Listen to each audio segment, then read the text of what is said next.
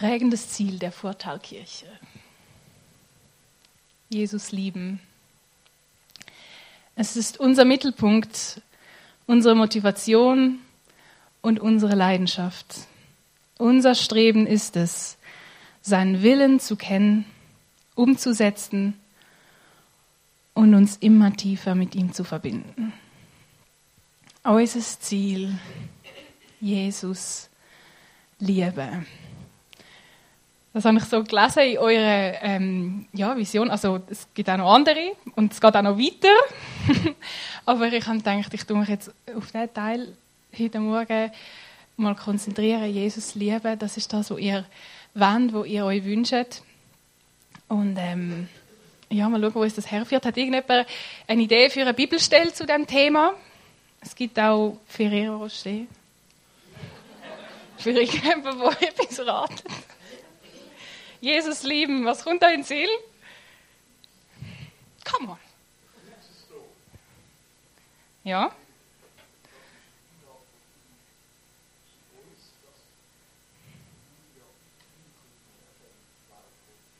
Mhm. Also das zählt. Komm. Oh, danke. So schnell jemand? Yes.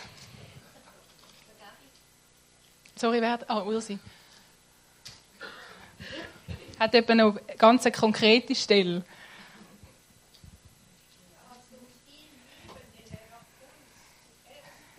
Ich weiß nicht, ob ich so weit komme, aber ich versuche es. Nein, nein, nein, nein, nein. Oh, oh, oh. Nein. Jetzt funktioniert. Ähm, da habe ich auch etwas gehört. Was war das? Ah. Oh ja, danke, Brigitte. Okay, sonst jemand? Wenn ich sie jetzt sage, dann sagen ihr alle, ah ja, voll. also, ich habe gefunden, ah, liebst du mich? Oh, ja, die ist auch schön. Machen wir auch noch.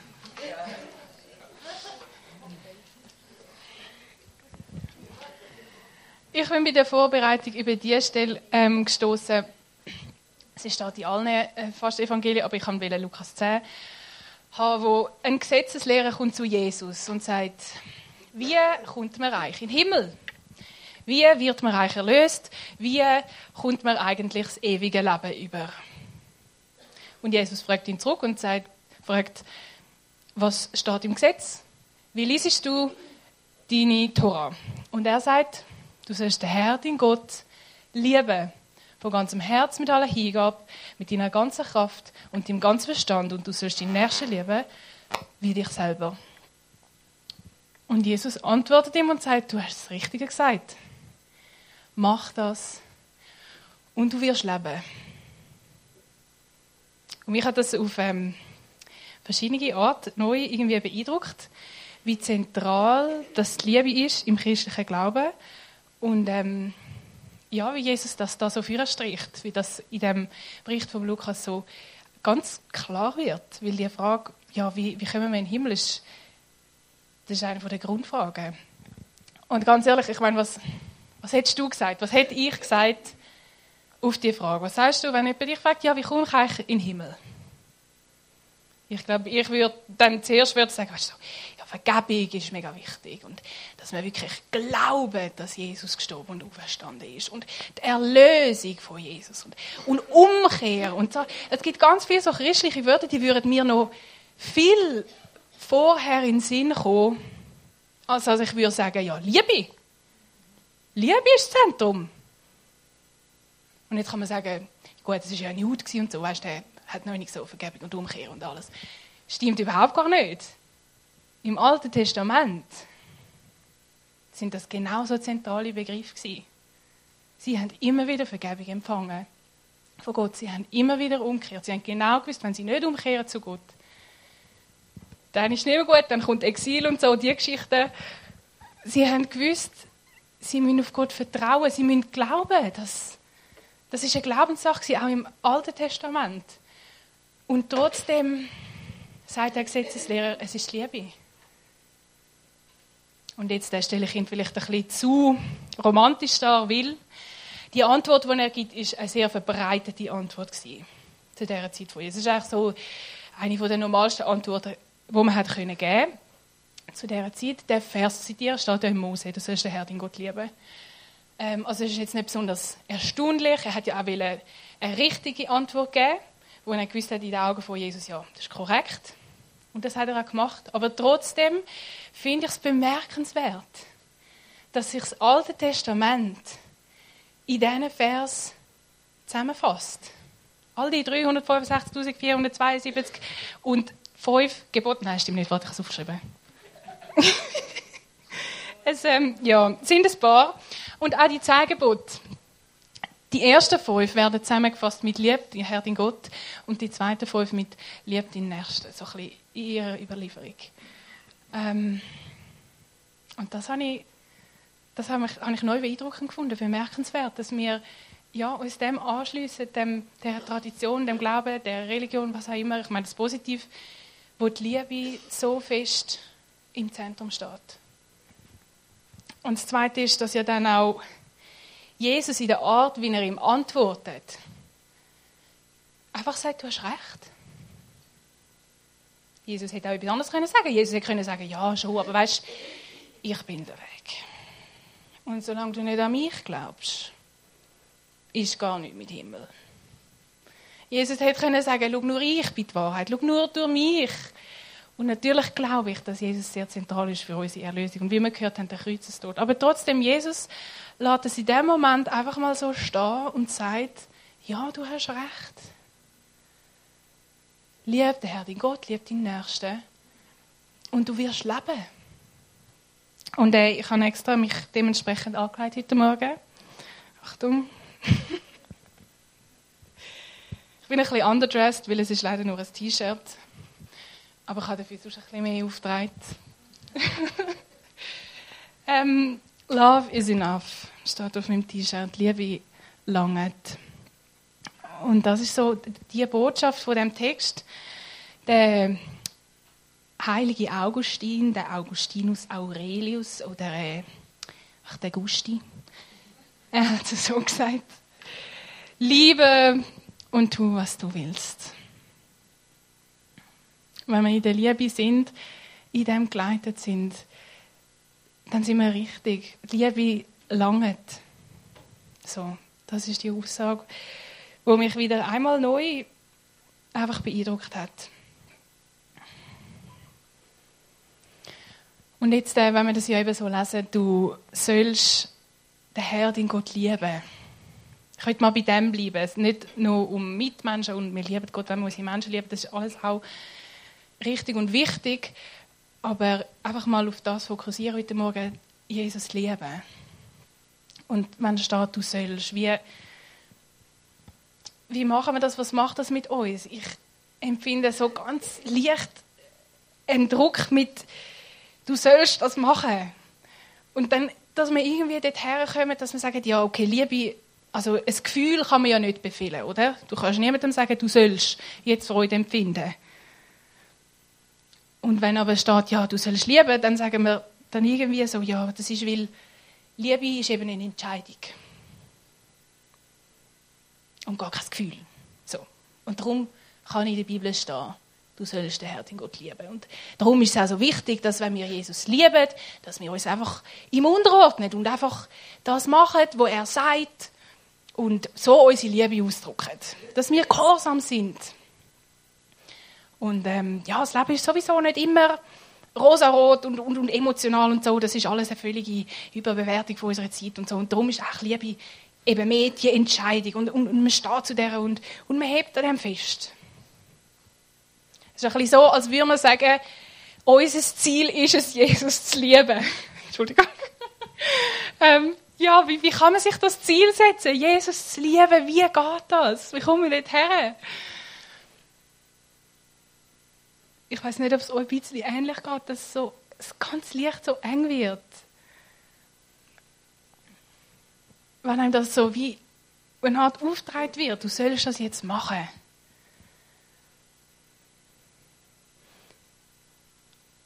Es hat mich da nochmal neu berührt, dass eben im hebräischen Urtext nicht steht, du sollst, sondern eigentlich bedeutet es, du wirst. Du wirst den Herrn, den Gott lieben. Und das ist für mich ganz eine andere, ganz eine neue Perspektive. Zu merken, es ist nicht ein Befehl, sondern eigentlich ein Versprechen, wo Gott uns macht, eine Verheißung. Etwas, wo er voraussagt, dass das mal so wird sein. Wo dann ganz viel ja, von dem Druck auch rausnimmt. Und jetzt könnte ich auch noch mit euch darüber reden, was äh, das dann bedeutet, ähm, von ganzem Herz und Seele und Verstand und so. Und dass das im Hebräischen etwas anderes war im Griechischen und so weiter und fort. Aber ich glaube, die meisten interessiert das gar nicht so fest, darum bleiben wir den Teil. Und ich sage euch einfach, in was ich das zusammenfasse.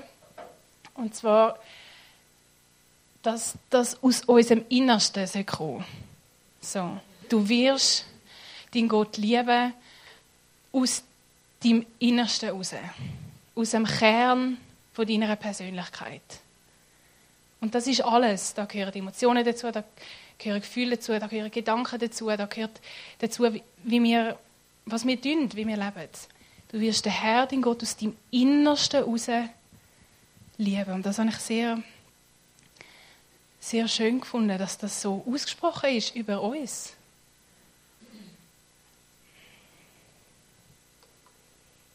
Und mit diesen Versprechen ist ja immer so eine Sache. Ich meine, Gott tut ganz viel zu dem beitragen. Er macht seine Versprechen wahr. Er ist der, der zu seinem Wort steht, wo das in uns innen bewirkt. Und trotzdem können wir nicht einfach zurücklehnen und sagen, also, mach mal. Sondern es braucht unser, wie auf das drauf lehnen. Unser Einklinken in das, was er in unserem Leben will machen, dass er will die Liebe rausbringen. Und jetzt ist eben die große Frage, ja, wie? Können wir dann uns in das einklinken, wo er will bewirken in unserem Herzen, in unserem Innersten, dass wir ihn lieben? Wie kommen wir dorthin? Und ich habe gefunden, die zentrale Frage für mich, um mich in das einklinken, ist mich immer wieder zu fragen, warum? Warum liebe ich Gott? Eigentlich. Ich. Ganz persönlich. Warum? Was an ihm finde ich eigentlich so toll? Und ja, er ist für mich gestorben, für jeden von uns, ja. Er hat sein Leben hingegeben und alles, aber das ist erst der Anfang.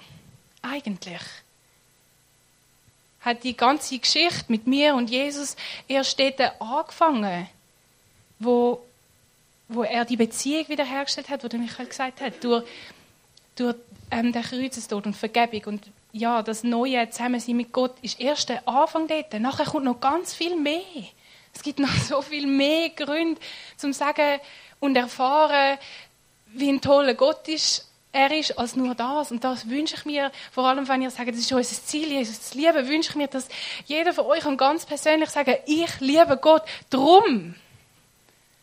Dass ihr die Frage nach dem Warum liebe ich Gott könnt beantworten so und dass ihr immer wieder neue Erlebnisse habt und sagt, ja, drum liebe ich Gott, das ist mein Jesus und er ist toll wegen dem und dem. Was empfindest du, wenn du dir vorstellst, dass Gott auch jetzt gerade heute Morgen auf dich schaut. Was geht dir durchs Herz, durch den Kopf, wenn du denkst, da ist der Gott und der sieht mich jetzt. Damit es jetzt nicht nur gerade eine rhetorische Frage bleibt, bin ich jetzt kurz still, so eine Minute, und lasse euch einfach Zeit für das. Was siehst du für einen Ausdruck in Gottes Augen? Wenn du willst, darfst du deine Augen schließen und einfach kurz dieser Frage nachgehen.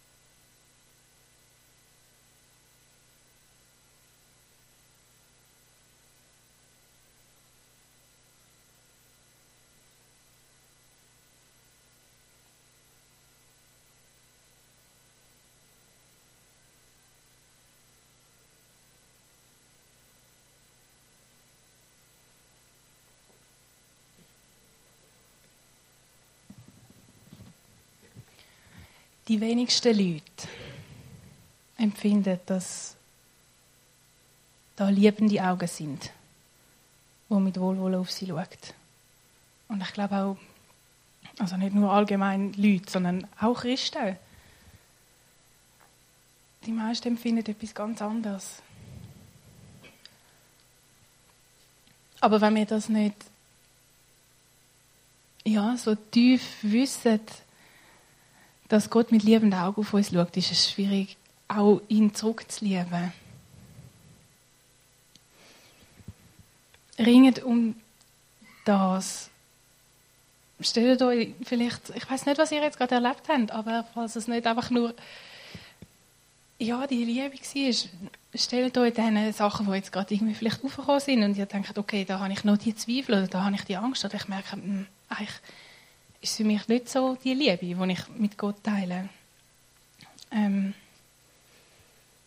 ich glaube, wir brauchen Hiob-Erlebnis, wo uns dazu führen, dass wir sagen, früher habe ich den Gott vom Hören sagen gekannt. Und jetzt ist es mein Gott. Ich habe ihn erfahren, ich habe ihn gesehen, ich habe ihn gespürt, ich weiß, wie er ist. Und dass er für mich ist und dass er mich liebt. Wir brauchen so Zeit und so Erlebnisse in unserem Leben. Und jetzt noch ein persönliches ähm, ja, Beispiel von mir, warum liebe ich den Gott. Ich habe ähm, recherchiert. Man kann sagen, ich habe mich inspiriert. Oder man kann sagen, ich habe ein bisschen andere Predigten gelesen, um mich vorzubereiten. Ähm, und in keiner gefunden, dass irgendein Prediger gesagt hat, warum er eigentlich Jesus liebt. Also um die Bibelstelle herum. Ich bin, es ist ja eine berühmte Bibelstelle und ich bin nicht die Einzige, die über das redet. Also ich denke, ich schaue was die anderen sagen. Aber niemand hat gesagt, warum er eigentlich Gott liebt oder Jesus liebt. Und ich gedacht, das kann ja nicht sein. Wir müssen mehr über das reden. Wir müssen mehr über den Charakter von Gott reden und über das, warum das wir ihn so toll finden. Und nicht nur, was wir machen müssen in unserem Leben. Also, ich liebe Gott, weil er der ist, wo immer wieder Neues macht. Ich kenne keinen, wo so wie Jesus kann Wunden heilen oder Tods wieder zum Leben erwecken. Ich kenne keinen, wo so wie unser Gott dort Neues und Lebendiges schafft, wo vorher nichts war oder Zerbrochenes war. Und das begeistert mich immer wieder neu an ihm. Und ihr sind ein so ein Beispiel für mich. Als ich im März bin ich letztes Mal da gewesen und ich bin beides gewesen, ermutigt und auch erschrocken, weil ich sehe, in verschiedenen Gesprächen, wo mir Leute gesagt haben, hey, ich, ich, fast, ich hätte fast aufgegeben. Ich habe gemerkt, mega viel von dieser Hoffnung, die ich mal da ja, so mega kennt habe und wo da auch dazugehört hat, ist irgendwo zerbrochen gewesen. Ganz viele Perspektiven irgendwie gestorben und jetzt wieder zu neuem Leben erweckt worden. Und das ist auch schon im März im gleichen Gespräch, haben wir auch dann gesagt, und jetzt, jetzt weiß ich wieder, wir gehen auf das und das zu. Jetzt sehe ich wieder, Gott möchte das machen. Aber ich glaube, es hat wieder eine Phase gegeben, wo das ganz schwierig war. Und wo Sachen gestorben sind, wo Lebendigkeit weggegangen ist. Und nachher habe ich ähm, die Ziele bekommen und die Werte von Michael und er hat geschrieben Furtalkille und ich habe gedacht, wow. ähm, ja, aus der Kishona Buchs wird Furtalkille. Und ich finde es so gut, wie, wie Neues entsteht und wie, wie ihr das Land geschenkt bekommen habt und jetzt, oh, nicht geschenkt, ähm, Steuer, ähm, sorry, wie ihr ähm, jetzt herausgefordert sind, um ganz konkret euch überlegen, wie ihr das gestaltet und wie Gott euch das zutraut und wie er euch mitnimmt und euch vorausgeht und sagt, ich schaffe Neues mit der euch. Ich finde das wunderschön für das liebe Kind. Und ein kleines Erlebnis ähm, ja, von jetzt diesen letzten Monaten von mir war Folgendes, wo Gott mich einfach immer wieder ermutigt hat, weil ich das so gebraucht und manchmal ist das schwierig gewesen. Also, das ist äh, so mit dem zerbrochenen Gefäß. Oh, da haben wir es. Wo ganz gemacht wird mit Gold. Das ist eine japanische Handwerkskunst und äh, ich habe mich sogar japanisch informiert. Das heißt Kintsugi oder so. Nicht ganz. Genau. Und das wird eben, das ist so eine Technik, wenn ein Gefäß zerbricht, wird auf die Bruchstelle, dort, wo echt der Schmerz ist, ich meine, das Gefäß hat kein Gefühl, ich weiß, aber dort, wo der Schmerz ist, wird Gold aufgetragen und das wieder zusammengeflickt. Und indem, dass man Wert hinzufügt, etwas, wo zerbrochen ist, wird der Wert von dem ganzen Gefäß erhöht, gesteigert. Also so ein Gefäß, das geflickt ist mit Gold, in Japan ist wertvoller als ein neues. Und ich bin dem zum ersten Mal begegnet an irgendeinem Ort im Büro vom, äh, vom Vater, von einem Kollegen, wo ein riesiges Haus war und dann einfach irgendwo ist an der Seite so ein Zettel gehangen, etwas so groß und dort drauf ist gestanden, in Japan gibt es die Handwerkskunst, bla bla bla, ist das so ein bisschen erklärt Und ich habe es gelesen und es hat mich berührt und ich habe gemerkt, ja, Gold, das steht für mich für Gottes Gegenwart in der Bibel. Und ähm, im nächsten Moment habe ich gedacht, nein, nein, nein, nein, Jesus, stopp, so einfach ist es nicht. Das ist jetzt ein bisschen, oder? Ein bisschen offensichtlich. Ich meine, ich bin jetzt da psychisch im Elend und du hängst mir da so einen Zettel her. ich, ich will das jetzt nicht überbewerten. Weißt du, so, einfach gute Zurückhaltung, nicht gerade in allem Gottes Reden gesehen. Es ist auch einfach, manchmal passieren Sachen auch einfach so im Leben. Und ähm, nicht, also, genau, nur weil man gerade ein bisschen sensibel ist, alles auf sich beziehen. Habe ich mir gesagt. also habe ich schön den Zettel, Zettel sein lassen und äh, mein Leben weitergemacht. Und etwa zwei Wochen später höre ich am Morgen äh, beim Arbeiten Radio Energy, wie meistens «Mein Morgen». Und äh, ja, nicht Live-Channel, sorry. Und ähm, dann sagt, ist das Lied fertig und dann kommt einfach die Moderatorin und sagt völlig ohne Kontext und irgendetwas, in Japan gibt es die Kunst, wo man Gefäß wieder zusammensetzt mit Gold. Und ich denke, was? Jetzt muss ich das am Radio hören. Ähm, speziell. Und nochmal zwei Wochen später ähm, bin ich bei meiner Psychologin gewesen, und sie arbeitet ganz ja, professionell, also professionell, sie ist gut ausgebildete Psychologin, wir tun nie zusammenbetten oder so eigentlich, sondern das einfach so mit Gesprächstherapie und so machen. Aber an dem einen Tag hat sie gesagt, komm, wir beten. Und ich so, okay. Nachher haben wir gebetet und, und gelesen, was Jesus will sagen. Und dann machen wir wieder die Augen auf, wie das einfach so ist. Und nachher schaut sie mich an und sagt, Vivian, heute, wo du schon da zu der Tür reingelaufen bist, habe ich ein Gefäß gesehen, wo so mit Gold zusammengemacht wieder war. Und sie kennt die Technik nicht. Aber sie haben mir einfach das Bild gesehen ich habe gedacht, okay, Jesus. Danke, hast du es mir dreimal gesagt. Ich nehme es für mich. Genau. Darum liebe ich Gott. Auch weil er es mir dreimal sagt, wenn ich es beim ersten Mal noch nicht glaube. Und jetzt äh, mache ich didaktisch etwas ganz Schlechtes ähm, dürft gerne euer Handy für nehmen. Oder ein Notizbuch, wenn ihr eins habt. Ich möchte das Gebet vorlesen vom Franz von Assisi, der Lobpreis Gottes. Er hat den geschrieben ähm, für Gott und einfach so, das ist so, er zählt auf verschiedene Gründe, warum er Gott herrlich findet. Ähm, und mein Wunsch wäre, wie das der Heilige Geist dir deinen persönlichen irgendwie Grund zeigt und irgendwo den Finger drauf legt und sagt, ja, schau drum. Und dass es irgendwo in dir rein angeht und du merkst, ah ja, das liebe ich an Gott. Dass er so und so ist. Es muss nicht, aber es ist eine Möglichkeit. Ähm, ja, Heiliger Geist, ich bitte dich, dass du jetzt einfach jedem von uns irgendwo so ein Licht aufgehen lässt und sagst, ja, das ist mein Grund, warum ich Gott liebe. Du bist der heilige Herr.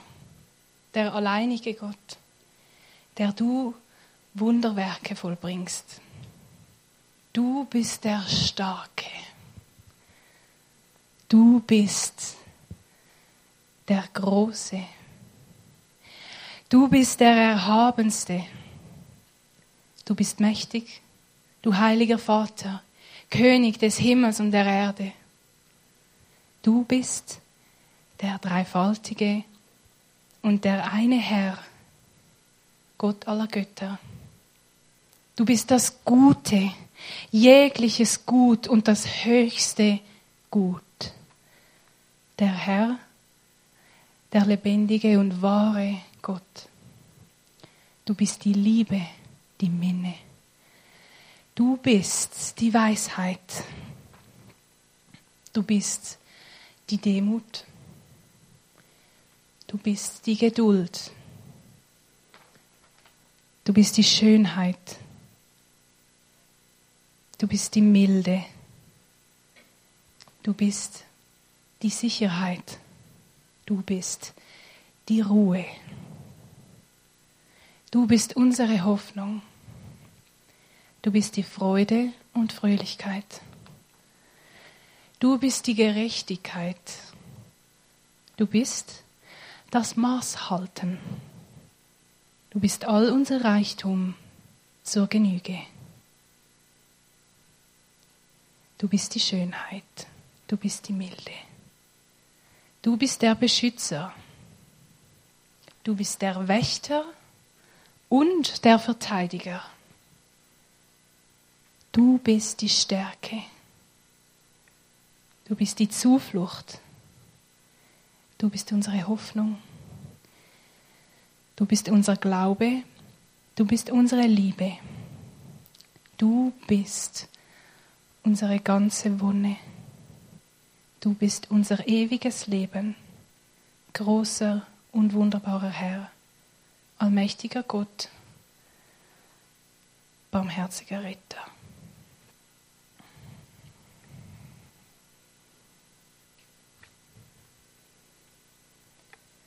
Etwas anderes, was ich gemerkt habe in diesen vielschichtigen, tiefgreifenden, psychologischen Prozess, den ich gemacht habe in diesem Jahr. Also ja, ich, das ist ein bisschen Selbstironie, ihr versteht es, oder? Ähm, ich kann lachen darüber und ich kann brüllen darüber, beides. Aber ich habe gemerkt, irgendwo in mir ist auch Angst, jemanden zu lieben. Einen Menschen zu lieben. Weil also nicht vor der Liebe an sich, aber davor, wenn ich jemanden liebe, dass dann die Person irgendwann kommt und sagt, ah, du bist mir jetzt ein bisschen zu viel. Ich mag nicht mehr mit dir.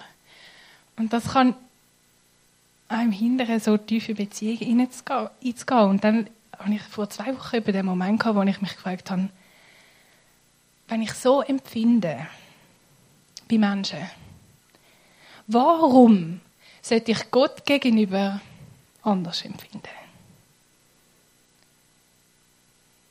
Und ich weiß so, die fromme Antwort ist ja, weil Gott ist ja auch anders und so und er ist der Einzige, der heilig und perfekt ist. Aber sag das mal deine Emotionen, das ist nicht so einfach. Und vielleicht kennen ihr das nicht, aber ich weiß, dass Freunde von mir das auch kennen und sagen, ja, ich, von meinen besten Freunden habe ich manchmal Angst, dass die einfach sich nicht mehr für mich interessieren irgendwann. Oder dass sie keine Zeit mehr haben. Nicht mal böse gemeint. Und ähm, dann habe ich das Buch gelesen von einem, von David Banner. Ich musste nachschauen, wer das ist, weil das macht sich nicht gut, wenn man etwas zitiert von jemandem, wo man nicht weiß, wer es ist. Das ist also ein international bekannter kanadischer, also ich, ihr kennt den sicher darum alle, äh, Tiefenpsychologe, Autor und Weisheitslehrer, laut Wikipedia. Und der hat auch gesagt, obwohl ich nie von Liebe wirklich verletzt wurde bin in meinem Leben, macht es mir Angst. Vor allem die von Gott, weil sie so viel größer ist als meine eigene. Und dann schreibt er weiter, an Gottes Liebe zu glauben, wie an etwas anderes zu glauben, ist nicht ausreichend. Echte, unverfälschte Liebe zu erleben, ist nicht das Gleiche, wie Jesus ins Herz aufzunehmen, eine Kirche zu besuchen oder zu leiten oder einfach das zu machen, was Jesus einem sagt. Es ist erst das Erleben von dieser Liebe, wo uns letztendlich verändert.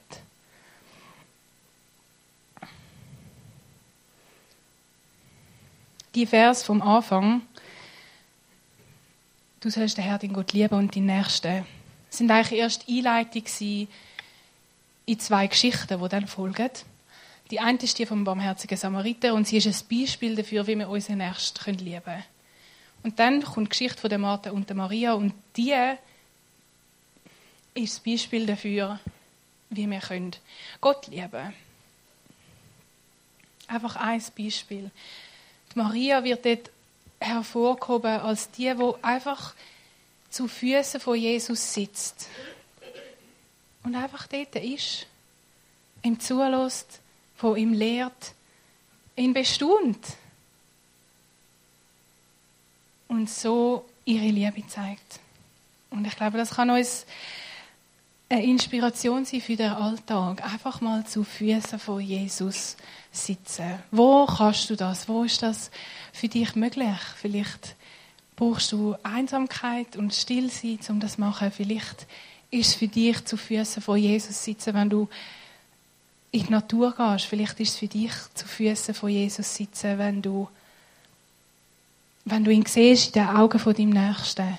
Es gibt so viele Orte, wo wir eigentlich zu Füßen von Jesus sitzen. Such deinen Ort und sitz immer wieder einfach an seinen Füßen und Find immer wieder heraus, warum liebst du ihn? Warum bewunderst du ihn? Warum ist er dein einziger Gott? Und wie kann die, dein Innerste auf seine Liebe antworten? Und jetzt äh, kommt die Band führen, von Unterschalung. Und gibt uns gerade ein bisschen Zeit, um einfach jetzt jeder für sich noch einen Moment nehmen und zu den Füßen von Jesus sitzen mit dieser Musik und das einfach geniessen, dass er da ist.